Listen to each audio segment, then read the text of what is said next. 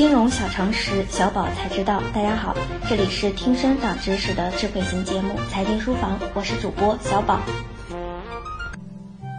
上期节目我们讲解了拉动经济增长的三驾马车，而任何一个国家的经济发展都逃不开经济周期，经济也有一定的周期性，它总会在繁荣和衰落中不断循环。这就像人们对自己的生活总是从乐观的高峰跌落到失落的深渊，然后又在某种契机下重新燃起对生活的希望一样，经济的发展规律也是这样的，高低循环，有高峰就有低谷。一般而言，经济周期有这么四个阶段：繁荣、衰退、萧条、复苏。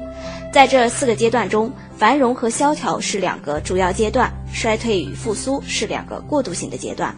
不论经济处于哪一个周期，通常我们都可以通过不同的经济指标的高低来进行判断，如 GDP 增长率、失业率、价格指数等等。经济阶段不同，经济指标的表现也是不同的。我们可以看看经济周期中不同阶段的具体情况。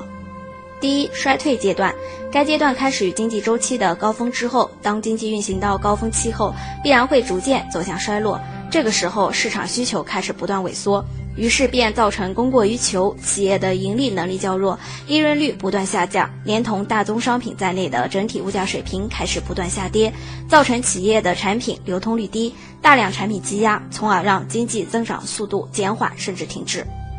第二，萧条阶段，该阶段供给和需求都处于较低的水平，特别是经济前景还比较迷茫，使得社会需求不足，资产缩水，失业率处于较高的水平。通常在这种情况下，政府的宏观调控就会逐渐出现一定的效果，渐渐地减少社会恐慌情绪，从而让人们对未来的信心逐渐恢复。于是，整个社会经济便在探底后开始出现回升的迹象。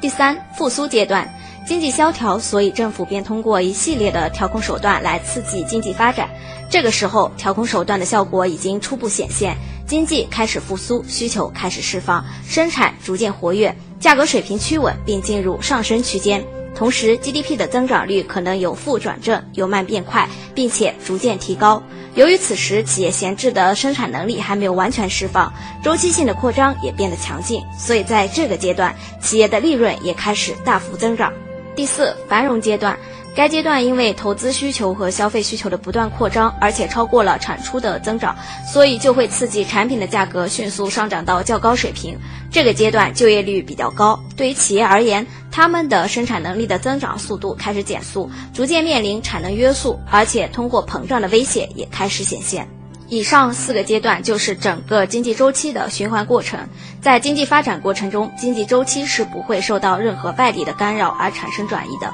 它永远都会依照自己的规律循环往复。所以，对我们而言，掌握经济周期的规律，关注经济周期各阶段的变化，这些都是很有必要的。以上就是今天的内容，我们下期节目再见。